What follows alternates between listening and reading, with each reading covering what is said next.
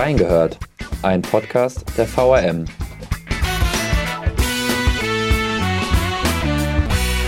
»42 Tage ist es her, als Wladimir Putin den Angriffskrieg in der Ukraine begann. 42 Tage, in denen die Redaktionen der VRM den Krieg und deren Auswirkungen auf unser Leben in Deutschland verfolgten. Aus welchen Blickwinkeln die RedakteurInnen das Thema betrachtet haben und auf welche interessanten Geschichten sie dabei gestoßen sind, wir haben reingehört. Hallo und herzlich willkommen zur 100. Folge Reingehört. Mein Name ist Dominik Theiss und meine Stimme ist nicht die einzige Podcast-Host-Stimme, die ihr in dieser Folge zu hören bekommt. Denn zu unserem Jubiläum haben wir uns eine Spezialfolge überlegt, die aus drei Teilen bzw. Interviews besteht. Nachdem Laura Haaf bereits in der letzten Folge mit VRM-Chefredakteur Friedrich Röhing über seine politische Sicht auf den Ukraine-Krieg, aber auch seine Fahrt an die polnisch-ukrainische Grenze gesprochen hat, wollen wir euch heute in drei verschiedene Redaktionen eintauchen lassen. Dazu hat Julia Di Biasi mit einer Zentralreporterin über die Flüchtlingslage auf Bundesebene und in Hessen gesprochen. Johannes Lahr hat eine Lokaljournalistin aus der Wiesbadener Stadtredaktion interviewt und den Blick auf die Landeshauptstadt gerichtet. Und ich habe mich mit einer Digitalreporterin getroffen, die Nachrichten über den Krieg für eine junge Zielgruppe produziert. In dieser Reihenfolge starten wir auch mit unserer Spezialfolge und ihr dürft gespannt sein, was unser erster Gast über Menschenhändler und die Aufnahme von Flüchtlingen in Hessen erzählt hat. Viel Spaß mit Teil 1. Herzlich willkommen zu einer neuen Folge von Reingehört. Mein Name ist Julia Di Biasi und ich darf heute Nele Leubner hier bei mir im Studio begrüßen. Nele ist Zentralreporterin. Herzlich willkommen. Hallo. Dann steigen wir auch direkt ein und zwar würde mich die journalistische Perspektive total interessieren. Man hört ja momentan oft, Nachrichten mit dem Hinweis, dass diese nicht unabhängig überprüft werden konnten. Es wird dann immer gesagt, die Ukraine vermeldet das, Russland vermeldet das. Wie unübersichtlich ist denn die Lage im Ukraine-Krieg aus journalistischer Sicht im Moment? Ich würde sagen, sehr unübersichtlich. Das ist natürlich zum einen den Rahmenbedingungen geschuldet, die ein Krieg mit sich bringt, also das Chaos äh, auf allen Seiten, aber auch den Mediensystemen in Russland und der Ukraine. Hm, die russische Desinformation und Propaganda ist weitreichend, das wussten wir schon vorher, äh, vor allem Journalisten.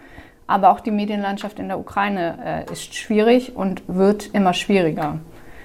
Man kann das sehen, auf der Rangliste der Pressefreiheit befindet sich die Ukraine auf Platz 97 von 180, Russland auf Platz 150. Oh wow. Da kann man schon mal absehen, äh, wie die Verhältnisse auch schon vor dem Krieg waren.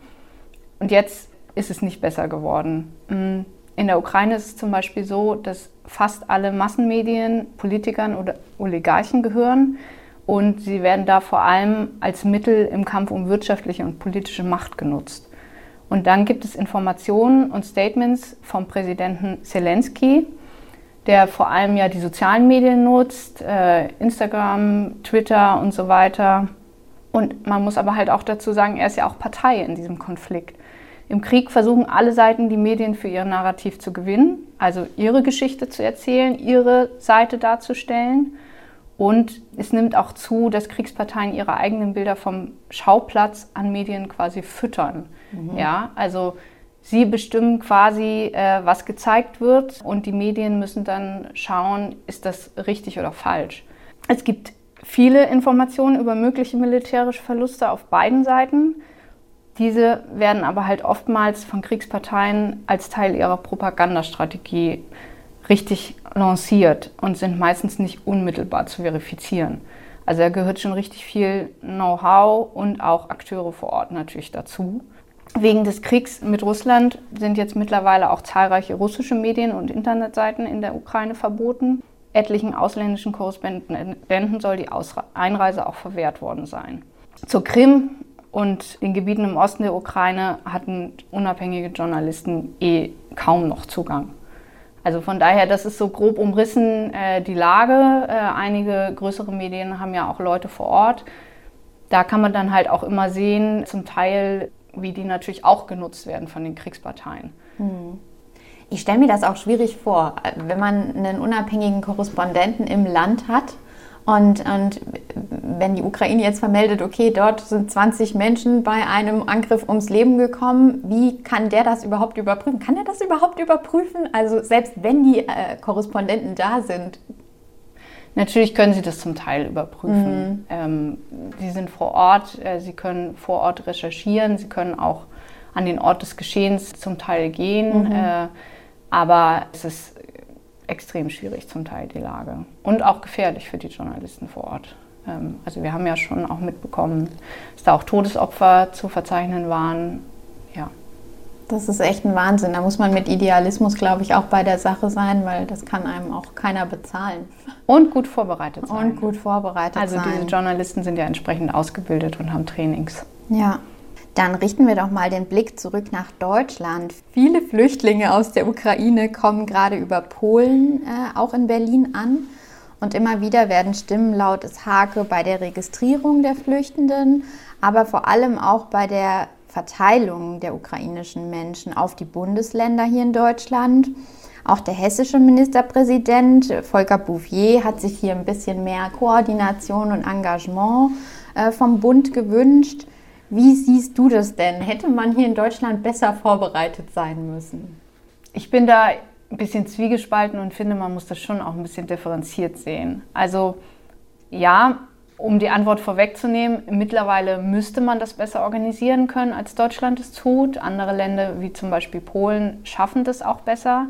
Ich glaube aber zu Beginn des Krieges, das sind jetzt knapp vier Wochen, war das eine Situation, auf die niemand so vorbereitet war. Also um den Rahmen mal zu spannen, derzeit erreichen täglich zwischen 12.000 und 15.000 Flüchtlinge aus der Ukraine Deutschland. Das sind Schätzzahlen. Die Bundespolizei hat seit Beginn des russischen Angriffs auf die Ukraine ungefähr 225.000 Kriegsflüchtlinge aus der Ukraine in Deutschland erfasst. Aber das sind die Zahlen, die wir offiziell erfassen. Die genaue Zahl kennt eigentlich niemand. Ukrainer dürfen ohne Visum einreisen. Feste Grenzkontrollen gibt es nicht. Manche kommen mit dem eigenen Auto, einige werden von Freunden oder Verwandten aus Deutschland mit dem Auto abgeholt. Ukrainer dürfen sich zunächst ohne Visum für 180 Tage in Deutschland aufhalten. Und wer keine staatliche Hilfe in Anspruch nimmt, Kinder in der Schule anmeldet, Sozialleistungen beantragt, arbeiten möchte, bleibt erstmal unter dem Radar. Mhm das ist halt einfach eine andere Situation als Syrer, die halt offiziell äh, erfasst werden und ja auch in der Regel mit dem Sozialsystem direkt in Kontakt kommen, in die Erstaufnahmeeinrichtungen kommen und so weiter. Das BAMF hat in den vergangenen Tagen Geräte und Personal in Städte wie Berlin, also wo die meisten ankommen, äh, geschickt. Die werden da erkennungsdienstlich erfasst, also so wie andere Flüchtlinge auch. Es werden Fotos gemacht und Fingerabdrücke genommen. Das BAMF leistet jetzt Amtshilfe rund 160 elektrischen Registrierungsstationen und mehr als 200 Mitarbeitern. Allerdings, diese Stationen, um das tun zu können, sind wohl Mangelware. Die Bundesdruckerei kann keine weiteren Geräte nachliefern. Die letzten Geräte sind jetzt ausgegeben worden. Eine Neubestellung lautet, dauert wohl bis zu drei Monate.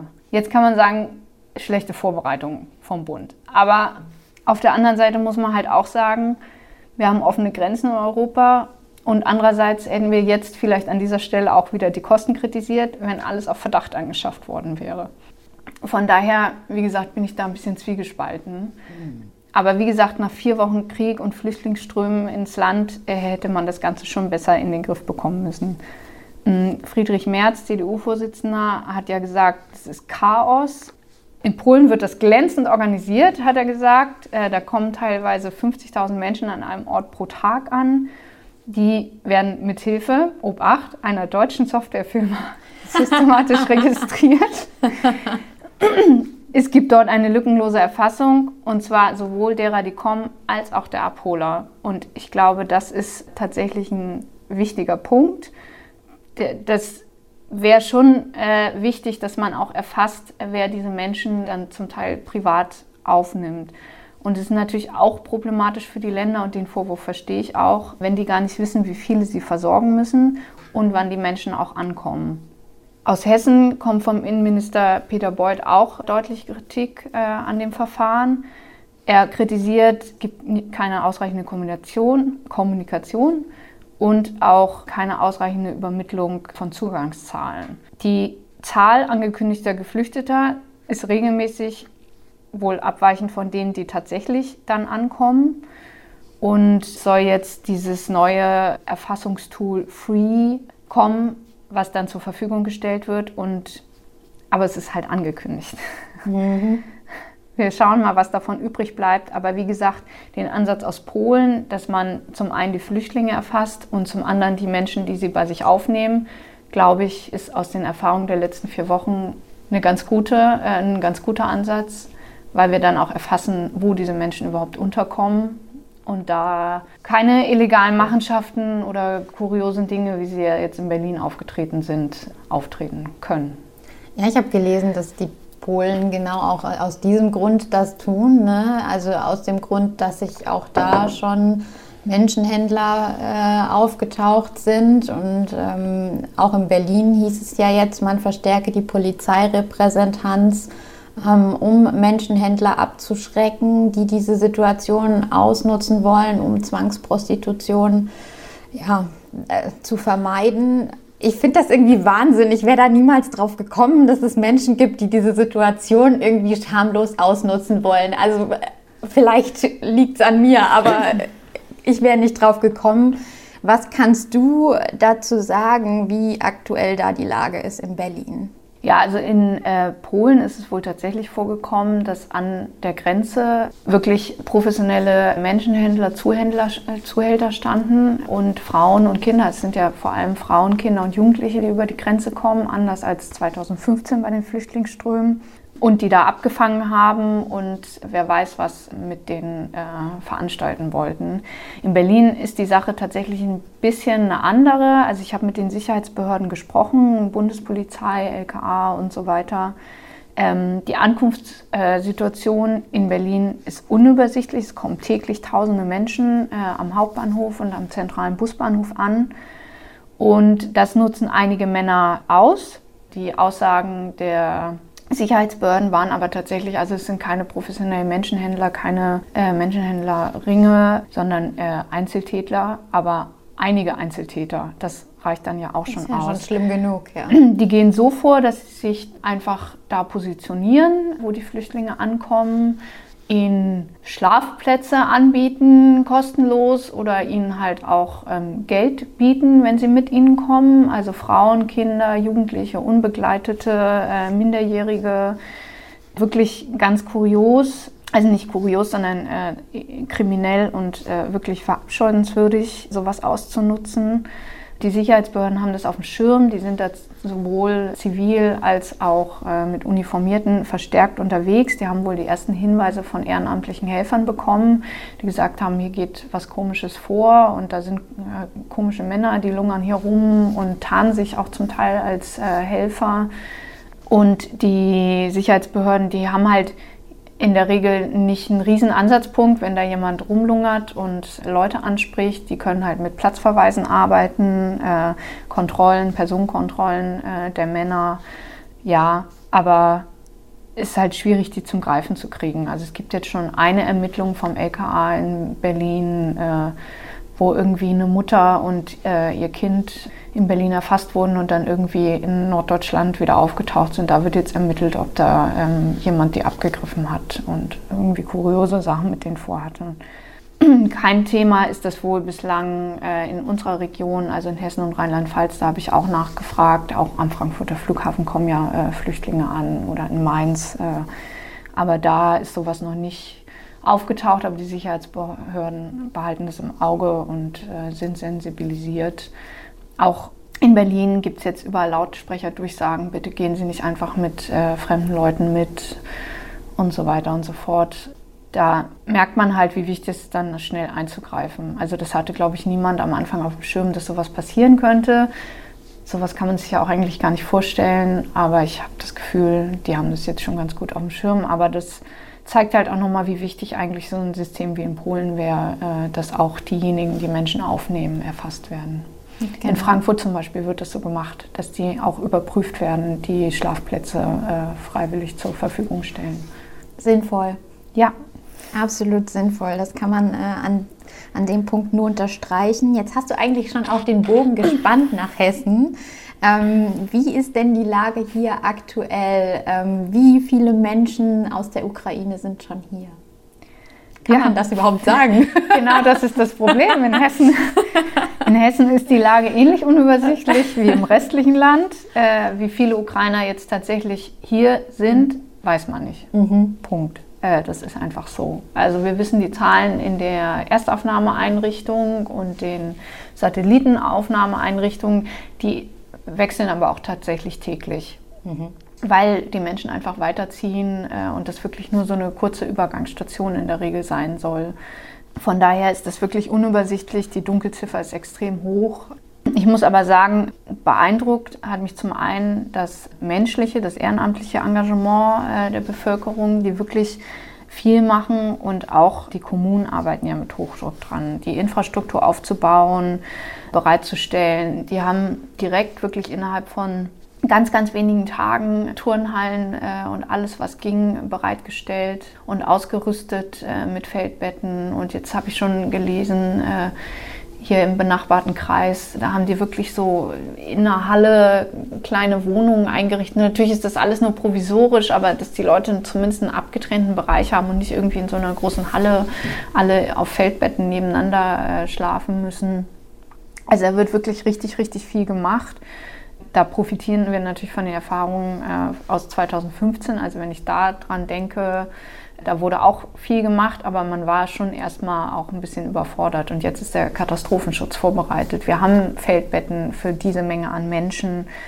Wir wissen, wie wir schnell äh, Essen bereitstellen. Äh, ja, also Katastrophenschutz und auch die ganzen Rettungseinrichtungen, Rotkreuz, Arbeiter, Samariterbund und so, haben entsprechende Erfahrungen und sind da wirklich toll dabei, äh, dann einfach ganz schnell Verpflegung und Übernachtung und alles, was die Menschen brauchen, bereitzustellen. Aber muss man halt auch sagen, das alles kostet Geld. Das Land und die Kommunen haben Sorge, dass sie das alles alleine stemmen werden müssen. Es gibt zwar Beteuerungen vom Bund, aber wird man dann halt am Ende mal sehen, wenn die Rechnung aufgemacht wird, äh, wie viel dabei dann rüberkommt.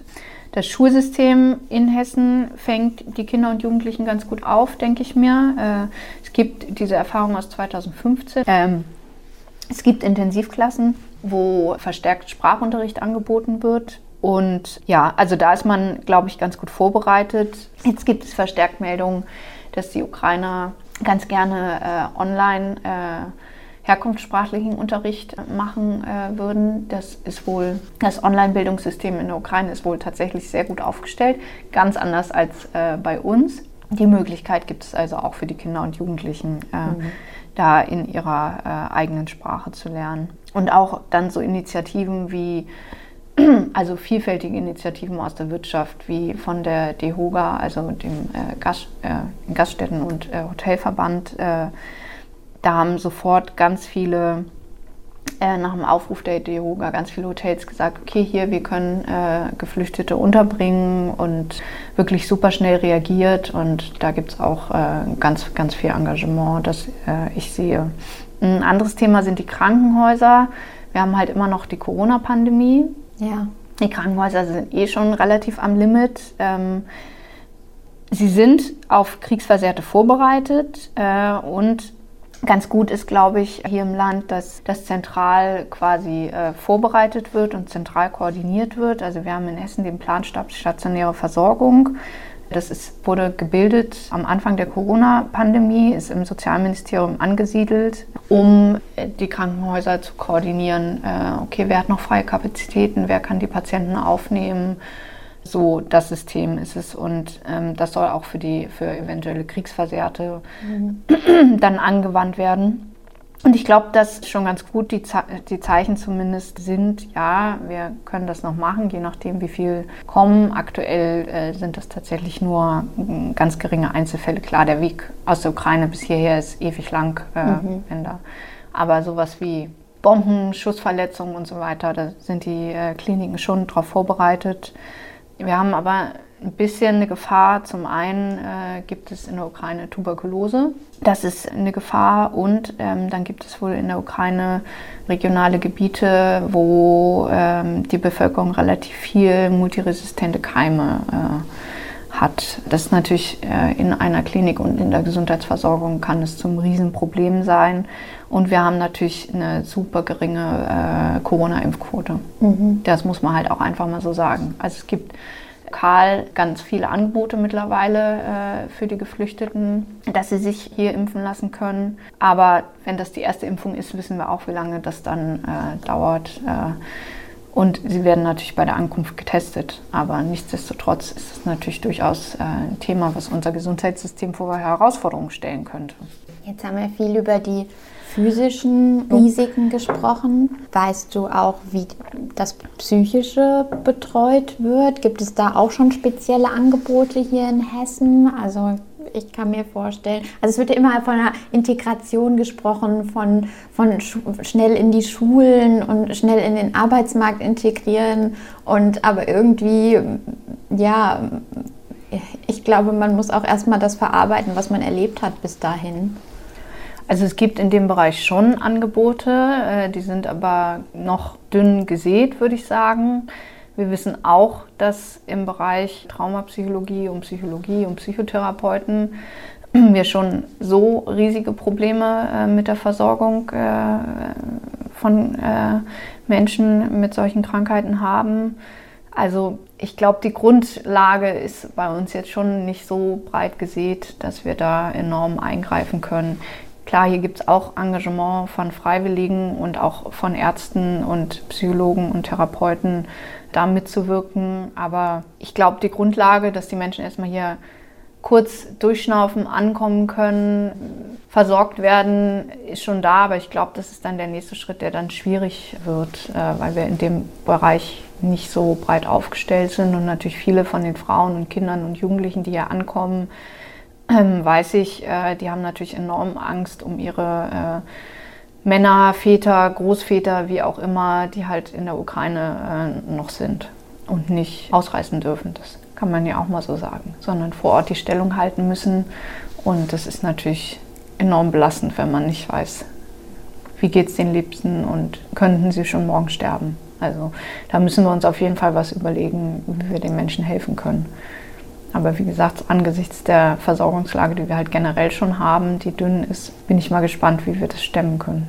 Man mag es sich nicht ausmalen und ich glaube, damit schließen wir dann auch, dass wir das, was wir tun, das tun wir, glaube ich. Und das tun wir an der Basis und das tun wir lokal, das tun wir bei so vielen Hilfsorganisationen, die sich gegründet haben. Es ist einfach unheimlich viel Herzlichkeit, unheimlich viel Wärme momentan die da ja, den ukrainischen Menschen entgegengebracht wird.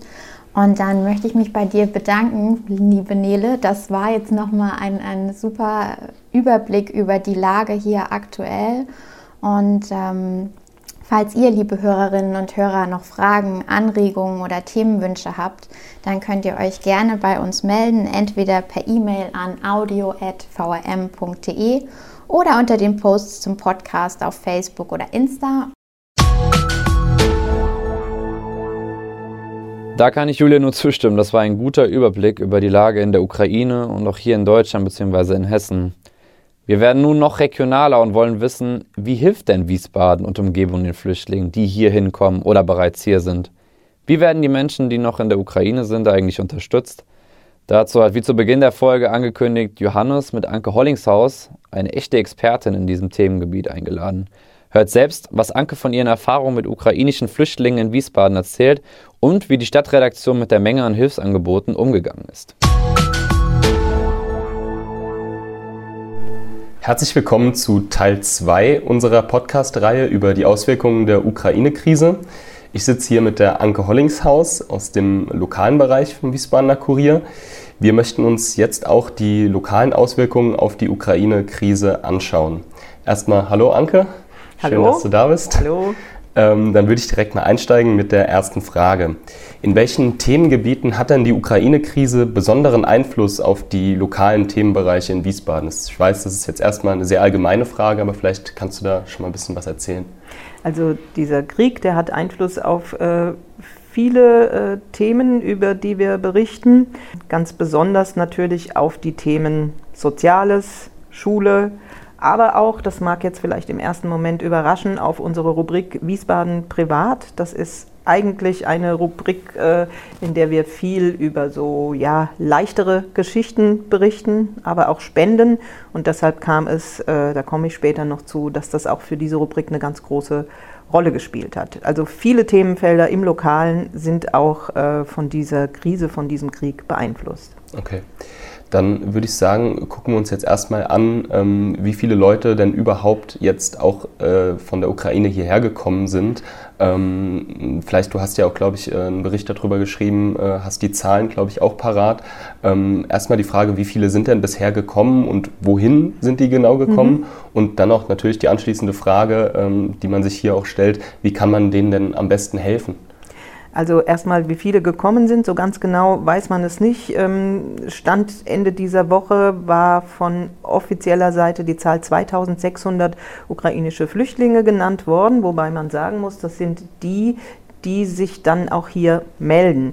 Gerade bei dieser Gruppe von Geflüchteten gibt es ja sehr, sehr viele, die hier auch äh, Freunde, Verwandte, Bekannte haben und dann vielleicht erstmal eine Woche hier zur Ruhe kommen, bevor die sich überhaupt bei irgendwelchen Behörden melden, sodass diese offiziellen Zahlen der Realität meistens ein wenig hinterher hinken.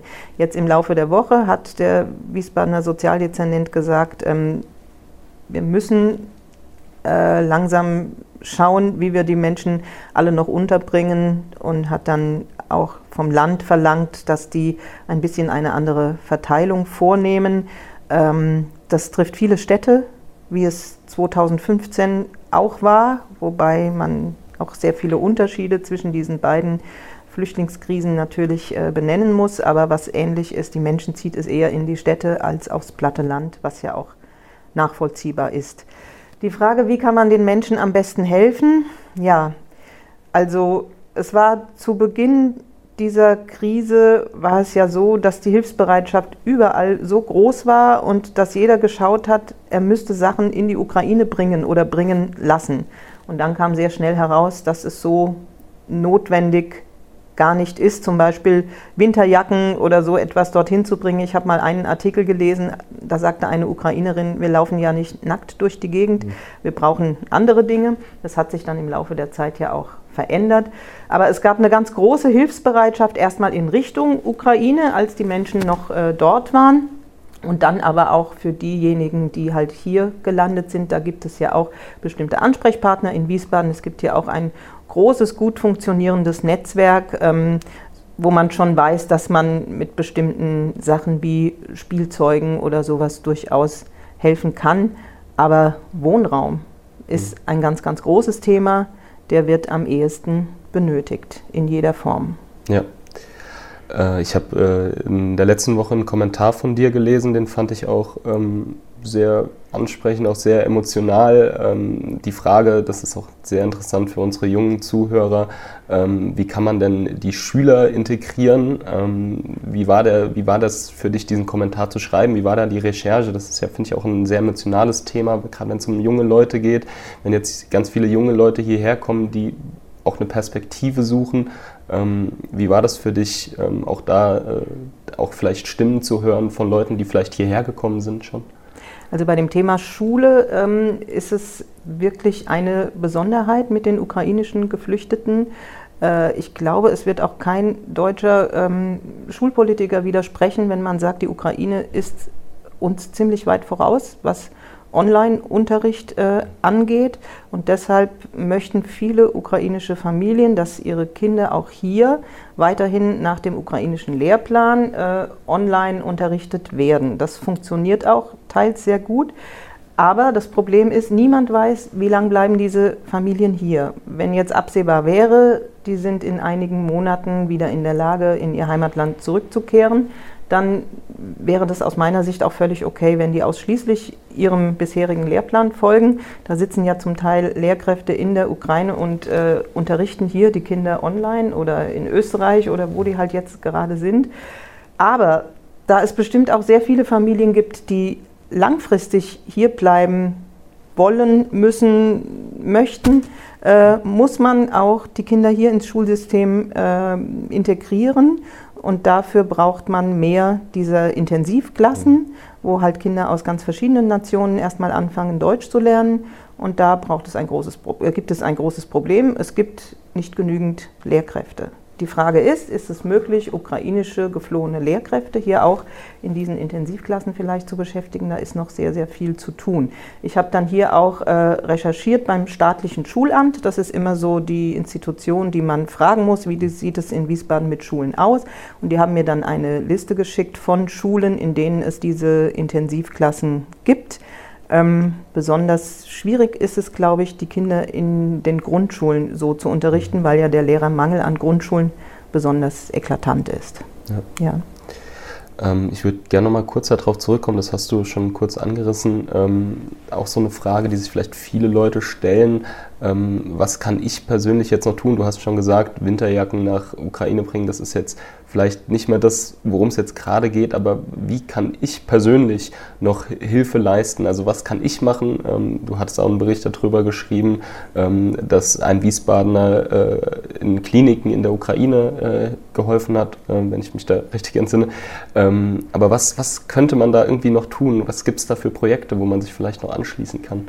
Also es gibt ein Netz von Ehrenamtlichen, die sich kümmern und es gibt auch auf der städtischen Website verschiedene Ansprechpartner. Da müsste man einfach mal auf die Seite www.wiesbaden.de mhm. gehen und sich dort eben erkundigen, äh, welche Vereine, Institutionen da im Moment aktiv sind. Also es gab auch eine eingerichtete E-Mail-Adresse der Stadt, die findet man dort auch mhm. und da kann man auch seine Hilfsangebote dann machen. Aber am besten äh, geht man da nicht einfach los und macht es so nach Gusto, sondern ähm, schaut vorher, was wirklich benötigt wird. Das kann ich jetzt im Einzelnen mhm. auch nicht sagen, was das ist, aber sich am besten mit anderen zusammenschließen, die da schon ehrenamtlich äh, tätig sind und dann helfen. Mhm. Das wäre so mein Tipp dann vielleicht mal in Richtung Zukunft geblickt. Was habt ihr jetzt für die nächsten Wochen so an Berichterstattung vor? Du sagtest mir, ihr habt so eine äh, Aktion für Flüchtlinge, wo ihr die auch dann mal zu Wort kommen lassen wollt. Sowas in die Richtung. Was ist da geplant? Das ist keine direkte Aktion, okay. aber wir versuchen das ja eigentlich immer in unserer Berichterstattung, ja. dass wir die Menschen gerade im Lokalen mhm. zu Wort kommen lassen, äh,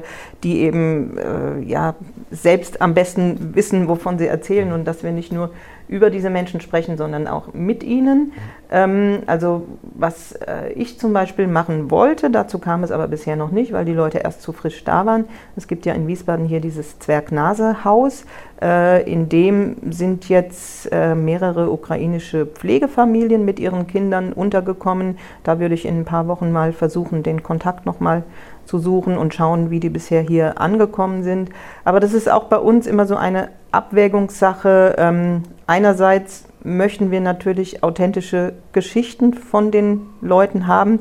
Andererseits finde ich, müssen wir auch Rücksicht nehmen und erstmal schauen, wie sehr äh, die Menschen doch belastet sind und wann sie bereit sind, mit uns zu sprechen. Das ist schon immer eine Abwägungssache. Also die jetzt direkt zu überfallen, das ist vielleicht schwierig, aber die Leute sind ja auch unterschiedlich. Es gibt ja auch Leute, die möchten gerne erzählen, was sie erlebt haben. Und da muss man dann schauen, über Leute, die man selbst kennt, dann zu fragen, gibt es schon die Möglichkeit, diese Leute direkt vielleicht zu besuchen oder so etwas zu machen. Ja. Wir haben uns ähm, tatsächlich auch mit der Frage beschäftigen müssen, wie viel berichten wir, worüber berichten wir. Auch das ist immer eine Abwägungssache. Es gibt so unendlich viele Hilfsangebote im Moment und Aktionen. Und viele dieser Menschen würden mit dem, was sie machen, auch sehr gerne in der Zeitung erscheinen. Jetzt komme ich mal zurück auf diese mhm. Rubrik Wiesbaden Privat, weil es ist ja auch korrekt, wenn die Leute dann sagen, hier, wir haben dieses und jenes gespendet, diese und jene Aktion gemalt, Kinder an Schulen haben Waffeln verkauft und das Geld dann gespendet. Und das ist für uns manchmal nicht so einfach. Ähm, was nehmen wir jetzt, welche mhm. Aktionen und welche nehmen wir nicht? Und da bitten wir dann auch bei den Leuten, die diese Aktionen machen und auch bei den Leserinnen und Lesern um Verständnis, wenn wir nicht über alles berichten können, was jetzt tatsächlich gemacht wird. Aber es gab schon viel und wir haben auch viel gemacht. In dieser Rubrik Wiesbaden Privat, zwei Samstage hintereinander war die ganze Rubrik, die ganze Seite quasi nur ja. voll mit Hilfsaktionen für die Ukraine. Okay. Ja, man merkt, dass das einfach ein emotionales Thema ist. Ähm, deshalb fragen sich aktuell auch viele Leute, darf ich mich überhaupt aktuell freuen? Äh, darf ich weggehen? Darf ich abends feiern gehen, sage ich mal. Äh, dazu kommt ja natürlich, dass wir auch noch eine Corona-Pandemie haben. Ähm, und äh, darf ich im Sommer in den Urlaub fliegen? Ähm, ich glaube, ihr habt ja auch in die Richtung ein äh, bisschen recherchiert, habt auch mit Psychologen gesprochen. Kannst du dazu was sagen? Ähm, vielleicht mhm. darf ich mich jetzt aktuell, äh, darf ich heute Abend quasi feiern gehen oder darf ich das? Ähm, Darfst das, du. Ja? Also, ich würde sagen, du darfst. Nein, wir haben ähm, das ausführlich diskutiert in unserer Redaktionskonferenz, die wir ja jeden Morgen haben. Und dann kamen wir drauf, es wäre vielleicht gut, wirklich mal mit einem Psychologen, einer Psychologin zu sprechen. Das haben wir dann auch getan.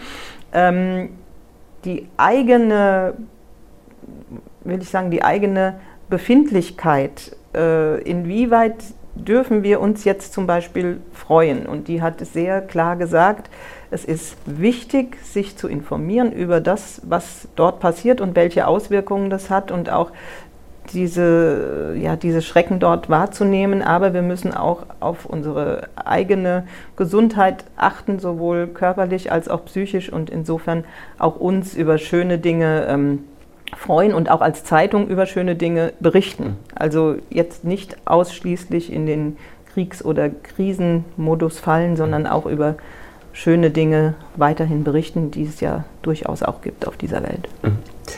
Ähm, dann vielleicht noch ein Thema. Ähm, es wird ja sehr, sehr viel über die Ukraine-Krise Bericht erstattet. Ähm, da muss man vielleicht auch aufpassen. Gerade im Lokalen ist es ja so, wir müssen uns ja auch äh, in der Berichterstattung auch auf unsere lokalen Themen fokussieren, dass wir den Fokus in der Berichterstattung nicht verlieren. Ähm, wie habt ihr da vielleicht auch im Vorfeld drüber gesprochen, wie oft ihr über die Ukraine-Krise oder über die Auswirkungen Bericht erstattet? Äh, wir haben das eigentlich äh, fast jeden Tag auch in der Redaktionskonferenz besprochen und dann gesagt, wenn es etwas gibt, was hier lokal stattfindet, kleines Beispiel. Ein Wiesbadener Bäcker, ist wirklich ein sehr profanes Beispiel, aber der hat äh, Ukrainer gebacken, also eine Art Berliner mit äh, blau-gelbem Guss drüber. Mhm. Und selbstverständlich ist das dann ein lokales Thema. Da muss man wieder aufpassen, dass es nicht zu werblich wird, aber selbstverständlich ist sowas ein äh, lokales Thema. Oder wenn Kinder in Wiesbadener Schulen gehen, in Wiesbadener Kitas eventuell aufgenommen werden sollen, dann ist das alles ein lokales Thema. Oder jetzt das Wiesbadener Staatstheater äh, bietet kostenlosen Eintritt für für ukrainische Flüchtlinge, dann ist das ein lokales Thema, was wir heute zum Beispiel im Blatt haben, aber auch mit dem Kommentar und mit der Einordnung einer Kollegin. Es gibt ja auch andere Geflüchtete hier in Wiesbaden. Warum hat man für die keinen kostenlosen mhm. Eintritt geschaffen? Also wir versuchen das durchaus auch immer einzuordnen, aber es ist bei all diesen Themen möglich, das auch aufs Lokale runterzubrechen, wie wir sagen. Demnächst wird es bestimmt auch mal was zum Thema Arbeitsmarkt äh, geben, wenn die Leute hier länger bleiben, die möchten arbeiten. Äh, welche Jobs gibt es in Wiesbaden für die Geflüchteten? Welche Angebote für Sprachkurse gibt es und so weiter und so weiter. Also das kann man schon mhm. alles immer lokal gut runterbrechen. Vielleicht noch eine persönlichere Frage an dich. Wie schwer ist es denn auch, generell in der Berichterstattung auch, sage ich mal, in einem gewissen Maße noch neutral zu bleiben. Ähm, man muss ja auch gefühlt immer alle Seiten sehen. Auf der einen Seite sieht man, was das für eine unglaubliche Ungerechtigkeit ist in der Ukraine. Auf der anderen Seite muss man ja schauen, dass man gerade auch als Journalist quasi alle Seiten mit reinnimmt. Habt ihr dann vielleicht auch schon mal mit russischen Mitbürgern ja. gesprochen? Das ist eine sehr wichtige Frage. Da hat ein Kollege von mir hat hier einen Stadtteil besucht, in dem viele äh, russischstämmige oder russlanddeutsche Menschen beides leben. Das ist in Wiesbaden-Klarental. Und er hat dort eben vor einem Supermarkt mit den Menschen gesprochen. Und man muss das auf jeden Fall, man darf das nicht vergessen. Also hier leben in Wiesbaden äh, 6000 russischstämmige Menschen und 1500 ukrainischstämmige.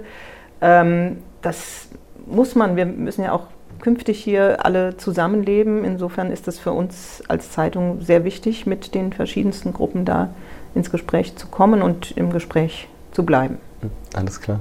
Gut, dann äh, danke ich dir vielmals für das Gespräch. Ich weiß, es ist natürlich ein sehr ernstes Thema, auch jetzt für unsere Jubiläumsfolge gewesen, aber ich finde das Gespräch doch sehr aufschlussreich und interessant und dadurch, dass es halt wirklich so ein aktuelles Thema ist, mussten wir das jetzt auch nochmal aufgreifen. Ich finde auch gerade der Blick aus dem lokalen Bereich, der ist dann einfach nochmal auch wirklich, dass man, dass man sieht, was auch wirklich die Krise für Auswirkungen auch generell auf uns persönlich und auch auf Wiesbaden hat.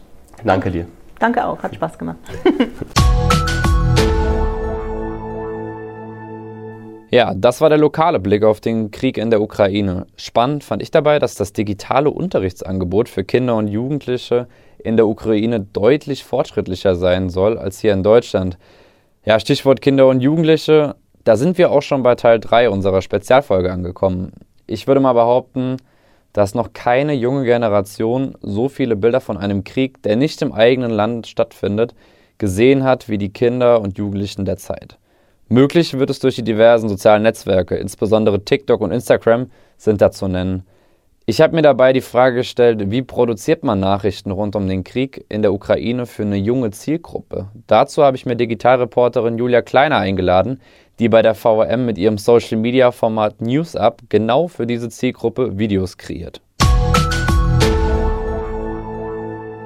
Ja, Julia, schön, dass du unserem Lockruf hier ins Studio gefolgt bist. Ähm, bevor wir näher auf das Thema Ukraine kommen, erzähl uns doch mal kurz in zwei, drei Sätzen, was NewsUp ist und äh, was das Format ausmacht.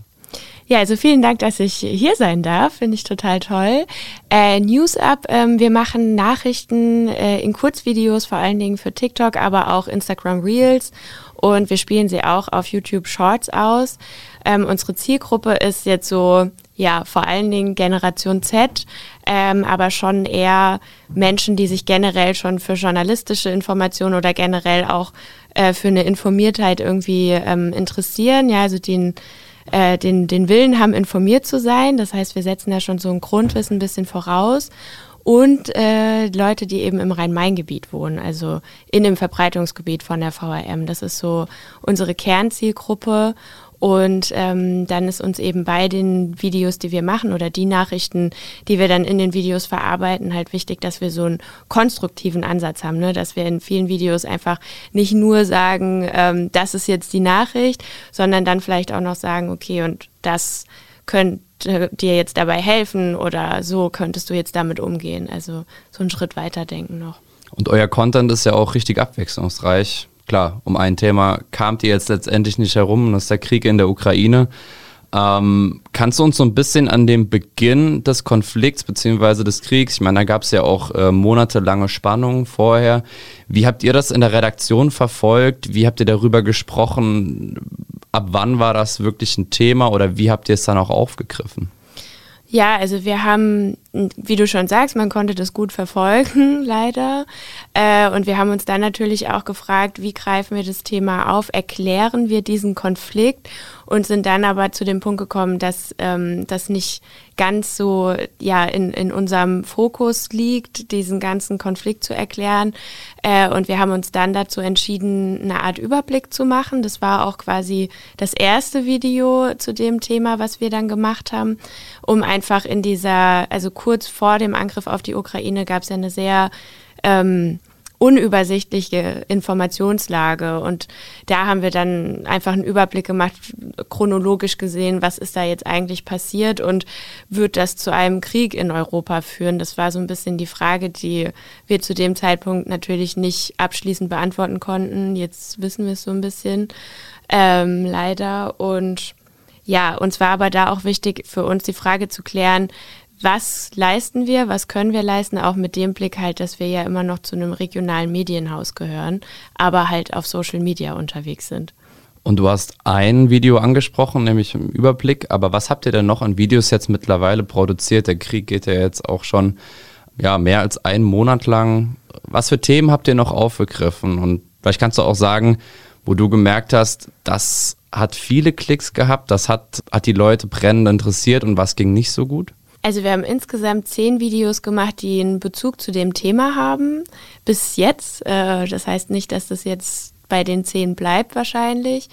Wir haben am Anfang, also wir haben diesen Überblick gemacht und dann, ich glaube, ein, zwei Tage später kam dann schon der Angriff auf die Ukraine und da waren wir erstmal dann sehr klassisch und sehr nachrichtlich unterwegs, dass wir tatsächlich in einem Video quasi auch mit Videomaterial von der DPA erklärt haben, dass die, dass Russland jetzt ähm, die Ukraine angreift und ähm, haben dann eine Stellungnahme von Annalena Baerbock noch gezeigt, quasi auch in einem extra Video.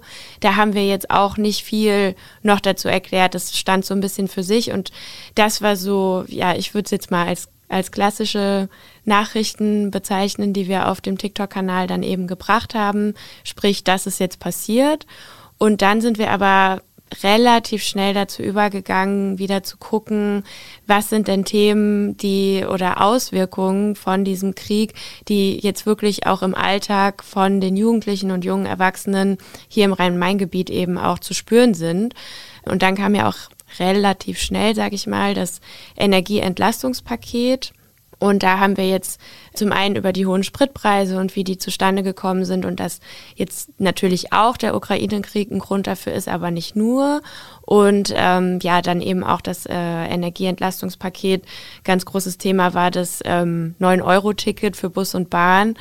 Genau, und wenn man sich jetzt so ein bisschen die Analysezahlen anguckt, haben wir jetzt gesehen, dass ähm, so diese, diese eher, ich sag mal in Anführungszeichen, klassischen Nachrichten auf Instagram besser funktioniert haben. Und vor allen Dingen das Bus und Bahn, also dieses 9-Euro-Ticket, das hat äh, auf TikTok wesentlich besser funktioniert. Und da waren auch super viele Fragen dann in den Kommentaren, an denen wir dann auch so ein bisschen gemerkt haben, so diese generelle Info, dass es jetzt dieses Entlastungspaket gibt und was davon alles Teil äh, eben ist, ist da manchmal gar nicht so vorhanden. Und ähm, das war dann auch ganz interessant. Darauf haben wir dann aufgebaut und haben noch ein zweites Video äh, dazu gemacht, was jetzt mit den Spritpreisen zum Beispiel ist. Also wir haben dann da kleine, kleine Dinge sehr konkret aufgegriffen, die halt im Alltag jetzt auch gerade sind. Sehr interessant da der Unterschied zwischen Instagram und TikTok, dass das letztendlich auch ja andere Aufgaben sind, beziehungsweise andere Funktionen, auch dass auch die Community sich da einfach nochmal unterscheidet, ähm, weil klar, Ihr habt aber unter eurer Zielgruppe Kinder, Jugendliche, junge Erwachsene. Und bei dem Blick auf die Videos ist mir aufgefallen, dass ihr ganz wenig Kriegsbilder zeigt. Bewusste Entscheidung? Ja, also es ist so ein bisschen, wir, wir machen ja keine Kriegsberichterstattung, das ist der eine Punkt weshalb es schon mal zwangsläufig irgendwie weniger Kriegsbilder gibt bei uns. Aber ich glaube, das wäre auch so, wenn wir es anders machen würden, weil wir, wie du ja schon sagst, vor allen Dingen auf TikTok eine relativ junge Zielgruppe ansprechen. Gerade nochmal zu dem letzten Punkt auch. Ich glaube, auf TikTok haben wir auch eine ganz andere Zielgruppe als auch auf Instagram, also unterschiedlich, weil wir auf TikTok ja einen News-Up-Kanal haben und auf Instagram spielen wir die Videos von dem Format auf den Kanälen der Tageszeitung aus und ich glaube, dass das auch nochmal so ein bisschen einen Unterschied macht. Ähm, aber zurück zu den Kriegsbildern. Äh, genau, wir, wir sind in dem Bewusstsein, dass wir eine relativ junge Zielgruppe ansprechen. Ähm, wir machen keine Kriegsberichterstattung und wir fragen uns auch immer so ein bisschen, äh, was, ja, was macht meine oder was macht unsere Berichterstattung mit den Zuschauenden? Da haben wir jetzt auch letztens bei Houston News, das ist ein Projekt, Projekt von der DPA, ähm, auch einen Vortrag von Maren Urner gehabt. Die ist Neurowissenschaftlerin und hat das Projekt ähm, Perspective Daily gegründet. Das ist, die nennen sich selber konstrukt, ein konstruktives Online-Magazin und ähm, die hat das diesen Aspekt eben auch nochmal gebracht und hat auch so ein bisschen erklärt, was man sich so als äh, im Journalismus von der Neurowissenschaft vielleicht auch ein bisschen abgucken kann oder was man da lernen kann. Es war super interessant und das war eben auch ein Punkt davon. Und ich glaube, den darf man vor allen Dingen in diesen ganzen Krisenthemen, Klimawandel, Corona, jetzt Krieg in der Ukraine nicht vergessen, ähm, dass man ja auch immer irgendwie einen Einfluss auf die Leute hat, die, die das dann sehen. Und das ist auch ein Punkt, warum wir keine Kriegsbilder oder sehr, sehr wenig Kriegsbilder zeigen. Ja, und du sprichst ja auch ein Thema an, nämlich die Wirkung von so Kriegsbildern oder auch zerstörerischen Bildern generell auf die Community und Du hast auch ein Video gemacht, da ging es dann darum, wie man mit den Nachrichten aus der Ukraine besser klarkommt. Ich persönlich finde das ein ganz, ganz wichtiges Thema, weil ich habe es auch schon mal gesagt, dass es noch keine junge Generation gab, die so viele Kriegsbilder gesehen hat von einem Krieg, der nicht im eigenen Land stattgefunden hat durch Social Media. Es ist eine unheimliche Nachrichtenflut. Ähm, ich in meiner äh, Tätigkeit bei der Itsteiner Zeitung zuletzt, aber war auch in der Schule und habe dort auch in so einem Pausentalk Schüler erlebt, die unfassbar gut informiert waren, teilweise aber auch gesagt haben, es hat mich erschlagen einfach. Es gab so viel, auch auf Reddit und Co., dass man gar nicht mehr wusste, A, was ist jetzt falsch und was es war, B, aber teilweise auch ja, mental einfach überfordert waren mit diesen ganzen negativen News und die ja letztendlich auch die Atmosphäre und die Stimmung getrübt haben. Ist das letztendlich von Medien auch eine ganz wichtige Aufgabe, so den Umgang mit den Inhalten so ein bisschen zu erklären, damit Leute auch da irgendwie ein besseres Gefühl bekommen, weil ich glaube, viele denken auch, wenn ich mich jetzt nicht informiere, dann bin ich ein schlechter Mensch, dann blicke ich weg davon. Was denkst du darüber? Also ich glaube gerade, wenn man eine Community auch aufbaut, so wie wir das jetzt ja auf TikTok machen, wir haben jetzt irgendwie über 14.000 AbonnentInnen, ähm, dann ist es, glaube ich, schon auch so ein bisschen mit die Aufgabe, äh, und gehört vielleicht schon fast so ein bisschen auch zum Community Management dazu. Natürlich sind wir jetzt kein Mental Health Kanal, aber ähm, ja, gerade wenn es um solche Themen geht, ist es, glaube ich, schon auch eine Aufgabe. Und wir ordnen da ja auch im Endeffekt eine Situation ein. Wir sagen ja auch, es kommt euch nicht nur viel vor, es ist viel. Und wir zeigen dann auch, wo man sich noch tiefergehend Hilfe suchen kann, wenn man das möchte oder wenn man das Gefühl hat, man braucht es. Und deswegen glaube ich schon, dass man das als ähm, journalistisches Angebot auch zu seinen Aufgaben zählen kann, ja ein generelles Statement, es ist schon wichtig, sich auch abzulenken mit anderen Themen, ja. wenn man auf Instagram und Co. Unter unterwegs ist, oder? Ja, also das ist auch ein Grund, warum wir jetzt nicht nur Kriegsberichterstattung aus der Ukraine machen. Ich meine, klar, wieder, wir gehören zum regionalen Medienhaus, ne? Aber trotzdem auch, also wir haben auch gemerkt, dass bestimmte Videos dann zur Ukraine auch dann nicht so gut liefen auf TikTok. Da kann man sich jetzt auch nochmal die Frage stellen, warum das so ist, ja, ob es die Leute wirklich nicht interessiert oder ob das vielleicht auch ein bisschen was mit der Plattform zu tun hat. Aber das ist wieder ein anderes Kapitel. Aber deswegen sind wir auch übergegangen, auch wieder andere Themen aufzugreifen. Und ich glaube, das ist auch gut so. Also das wird uns zumindest so zurückgespiegelt. Julia, worin siehst du denn die zentrale Rolle der Medien hinsichtlich der Informierung der jungen Zielgruppe? Das ist auf jeden Fall eine sehr, sehr gute Frage und da möchte ich den Blick auch nochmal auf das Projekt äh, Use News lenken. Da gab es ja in der ersten Projektphase schon die Studie, die wir auch in der VRM äh, und in unseren Titeln dann auch vorgestellt haben und die man sich auch bei der DPA noch immer angucken kann und beim Hans-Bredow-Institut. Äh, da war eine Kernerkenntnis, dass viele ähm, Ereignisse, über die berichtet wird oder die journalistischen Nachrichten, dass für viele Jugendliche und junge Erwachsene der Bezug zu ihrem eigenen Leben fehlt. Also die können dann nicht, ihnen ist nicht klar, warum das, was da jetzt gerade berichtet wird, für ihr eigenes Leben wichtig ist. Und ich glaube, das ist ein ganz wichtiger Punkt, äh, diesen Bezug deutlich zu machen in dem, über was wir berichten. Ich würde zum Abschluss unseres Gesprächs gerne nochmal über ein Thema sprechen, denn man liest oft genug, dass äh, Wladimir Putin auch TikTok ja, speziell für Kriegspropaganda ausgewählt hat und auch benutzt. Man liest, wenn man ähm, Ukraine, Russland, TikTok, Google, die drei Begriffe, da liest man oft auch den Slogan von TikTok zu Wartalk, eben anspielend auf die russische Kriegspropaganda, dass letztendlich auch russische TikTok-Stars geschmiert werden, um falsche Kriegsbotschaften zu publizieren und zu veröffentlichen. Jetzt sind wir kilometerweit weg, aber ich glaube, die große Arbeit ist es auch erstmal, die Nachrichten und Meldungen zu verifizieren. Wie macht ihr das denn oder äh, wie checkt ihr die Nachrichten, die reintrudeln und ihr dann letztendlich auch verwertet für euer Format? Ja, also dazu muss man, glaube ich, zwei Sachen vorweg sagen. TikTok ist jetzt keine primäre Informationsquelle für uns. Und wenn man sich auf TikTok bewegt, ist es, glaube ich, sehr wichtig, sich auch mit diesen ganzen hintergründigen ja, Situationen zu befassen und sich auch mit diesen politischen Themen zu befassen, äh, die es um TikTok einfach gibt, ähm, damit man so ein Bewusstsein und ein Gespür auch dafür hat, auf was für einer Plattform und in was für einem Universum man sich da bewegt und was vielleicht auch manchmal Gründe für bestimmte Dinge sind. Ne? Wir hatten jetzt ja zuletzt auch diese Listen mit Schlagworten, die von TikTok irgendwie gefiltert werden und deren Kommentare dann irgendwie nicht erscheinen und so. Also ähm, ich glaube, da muss man sich schon sehr bewusst sein, auf welcher Plattform man da unterwegs ist. Und äh, zu unseren Quellen, also gerade für so internationale Themen, wie jetzt bei der Ukraine, da greifen wir natürlich wie die VRM generell viel auf DPA zurück. Wir gucken natürlich auch so ein bisschen, was machen die öffentlich-rechtlichen oder man kann auch mal auf unabhängige, also auf, auf Webseiten von unabhängigen Organisationen irgendwie auch mal einen Blick werfen. Aber ich glaube, unsere Primärquelle ist da wirklich auch DPA und natürlich auch das, was bei der VRM in den Zeitungstiteln irgendwie erscheint. Da orientieren wir uns in dem Fall auch dran. Und für regionale Sachen dann sowieso. Also Da sind wir dann froh über die Recherchen von unseren KollegInnen hier aus der VRM, weil wir da natürlich auch drauf zurückgreifen können. Und zu bestimmten Sachen gucken wir auch selber. Also jetzt bei den Spritpreisen, da ist dann natürlich der ADAC irgendwie auch eine Quelle. Oder wenn es auch um mentale Gesundheit geht, ne, da kann man dann auch mal bei der Medienanstalt Rheinland-Pfalz gucken oder bei anderen Webseiten und Angeboten, die es vielleicht auch von der Bundesregierung gibt ähm, oder auch wieder unabhängige Angebote. Also da, das sind so unsere Quellen. Gibt viele Möglichkeiten für ja. einen Faktencheck.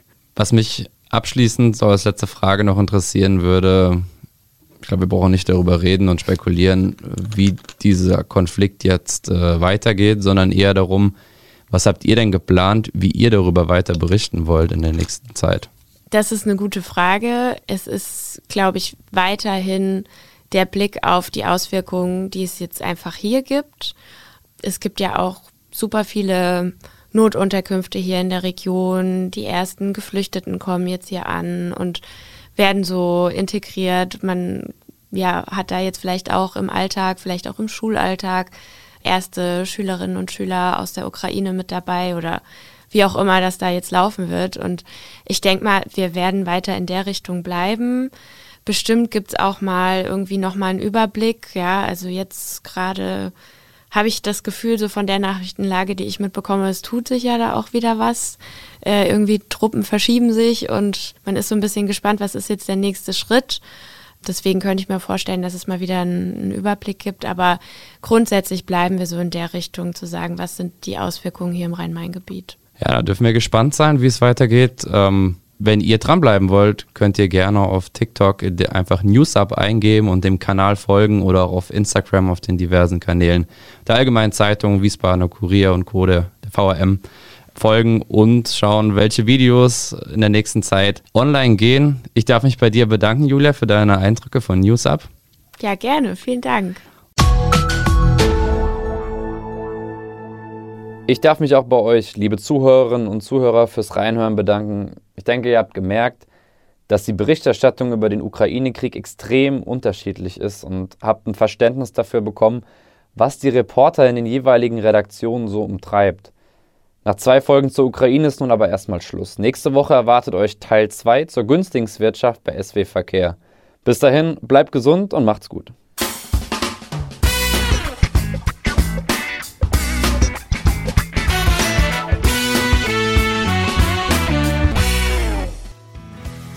Reingehört ist eine Produktion der VRM von Allgemeiner Zeitung, Wiesbadener Kurier, Echo Online und Mittelhessen.de.